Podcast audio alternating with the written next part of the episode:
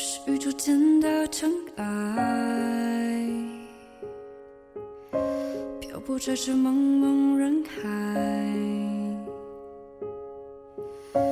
偶然掉入谁的胸怀，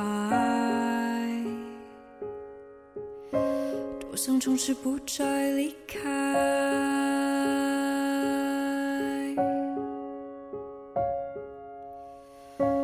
我是宇宙间的尘埃，不足道的一种状态，无人承诺谁的最爱，多想相信永恒存在。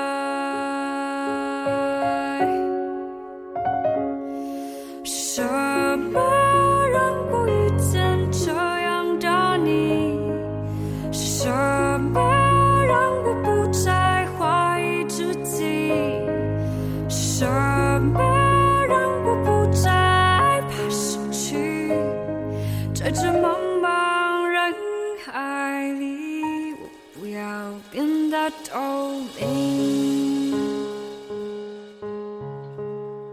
苏三闭着眼睛，捆成一条狗，右手从枕边摸索了半天，摸出手机瞧了一眼，才六点零五。他有气无力地对着卫生间里叮叮当当、哗啦啦的声音说：“怎么起这么早？今天不是周末吗？”今天忙，周易严阵以待，对镜描妆，不耐烦地说。早点去公司加班干完活，不然中午的活动我肯定又心神不宁的。晚上还有个聚会。啊，中午你也不回来？啊，下午也不回来了？哎呀，晚饭怎么也不回来吃了？苏三躺在床上，闭着眼睛，梦呓一般的拖着长衣。闭嘴！周一光脚噼噼啪啪从卫生间出来。登上高跟鞋，三五秒钟之后，只听门“砰”的一声，整个世界都沉寂了。苏三迷迷糊糊又睡了过去。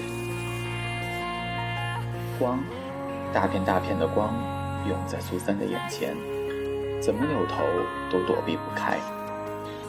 光芒引导着他，梦见了一片白花花的大海，日光灼灼，海面上灵光闪耀。似乎有人站在海边礁石上，逆光、剪影，仔细看却只是一棵树。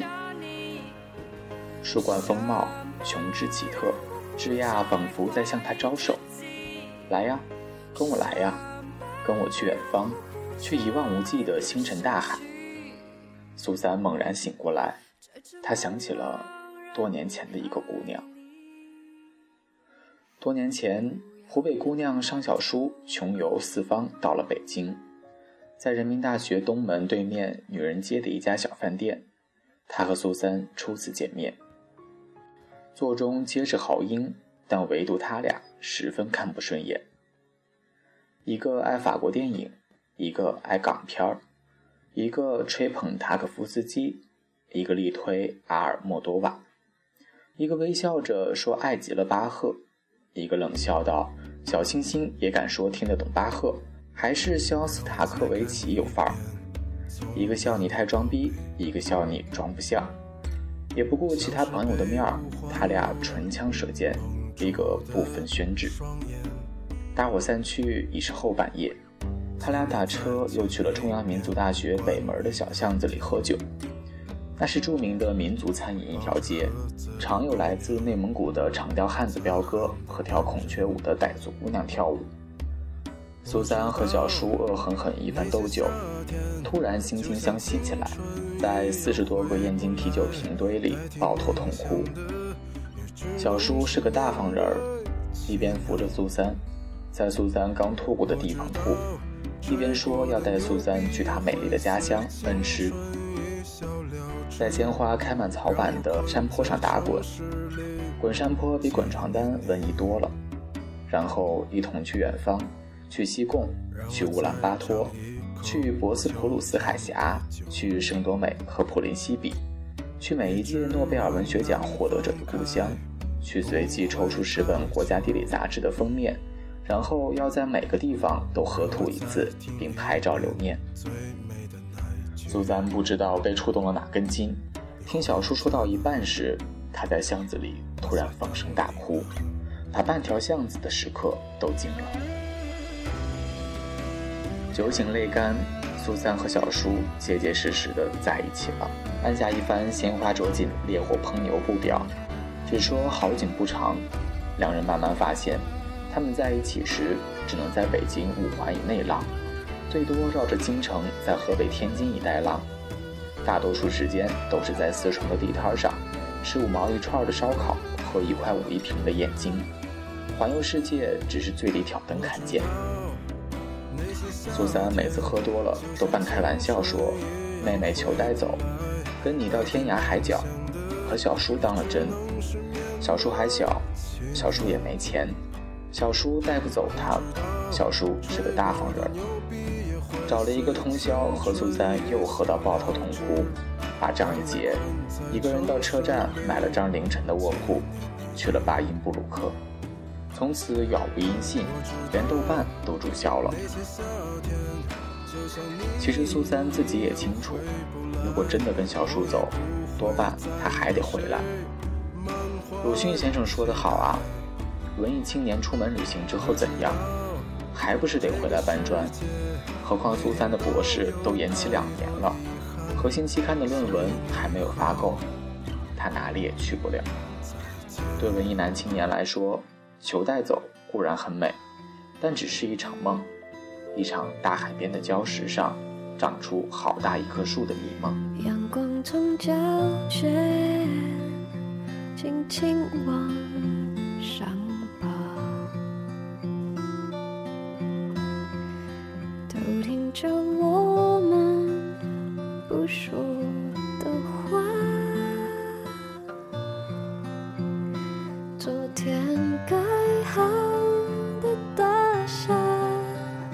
笑着看我们瓦解未觉察。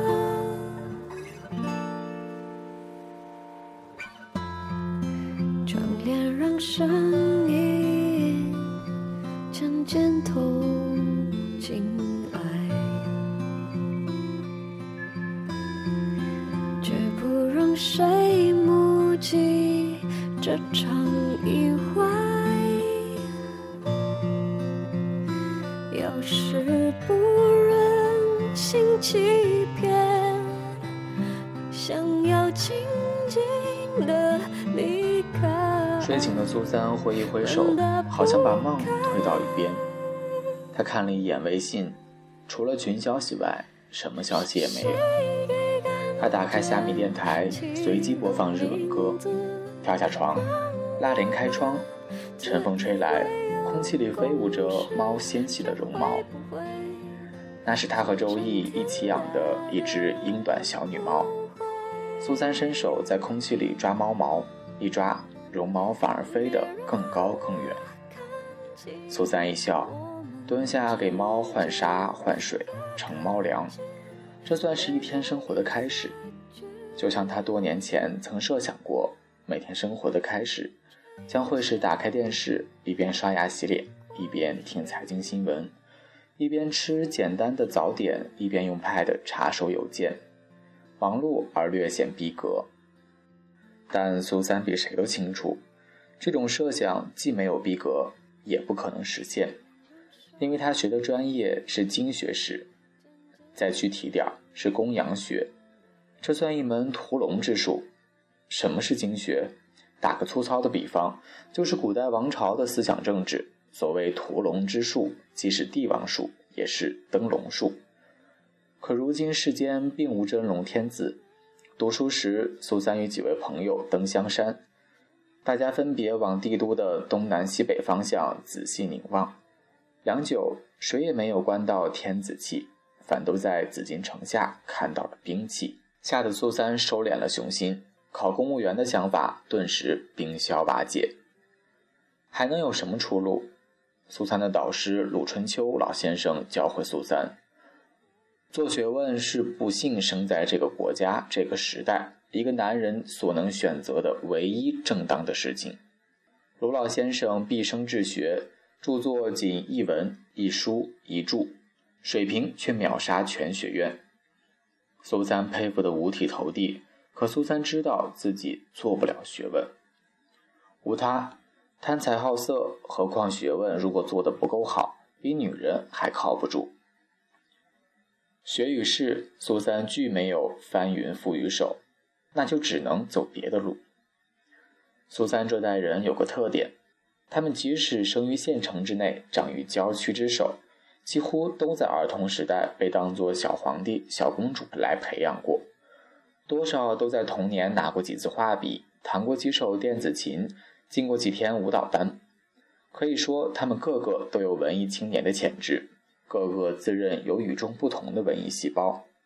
为此，有的青年后来走向了悲剧，有的走向了喜剧，有的则忽而悲忽而喜，成了疯癫剧。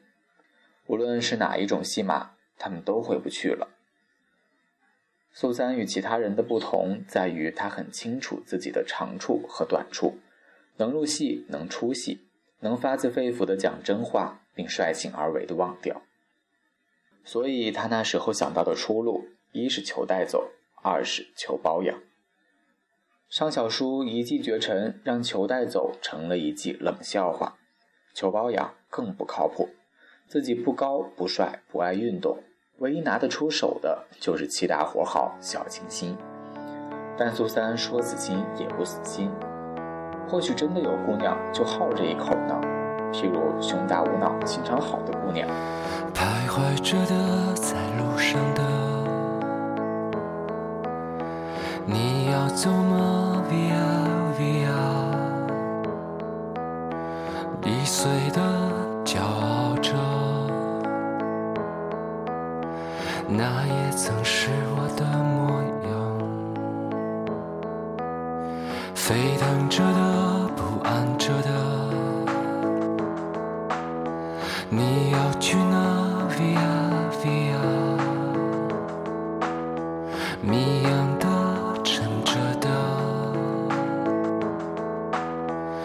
不是你真的在听吗？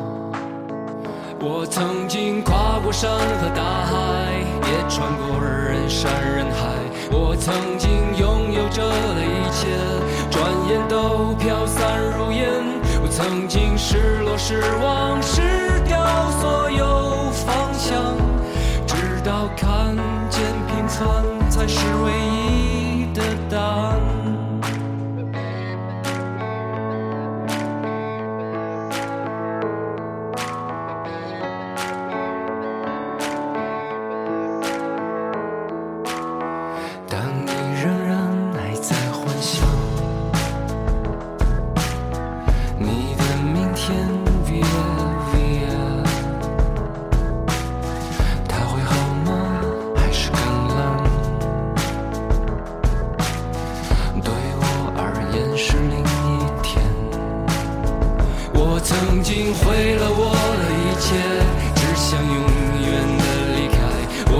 经堕入无边黑暗想挣扎无法自拔。我曾经像你像他像那野草野花。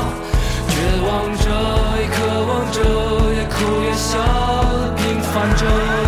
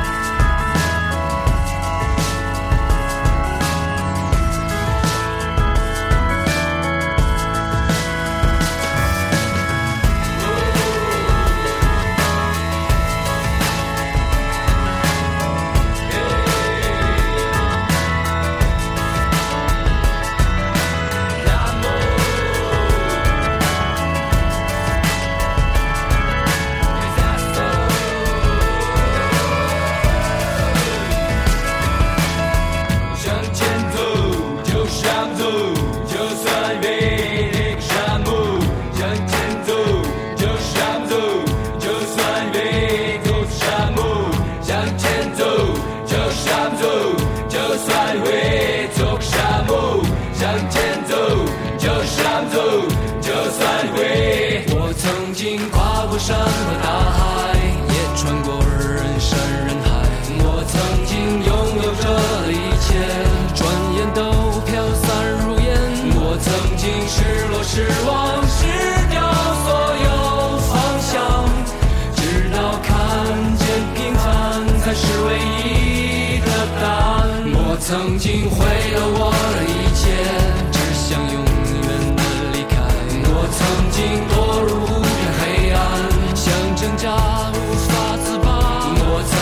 想你想他想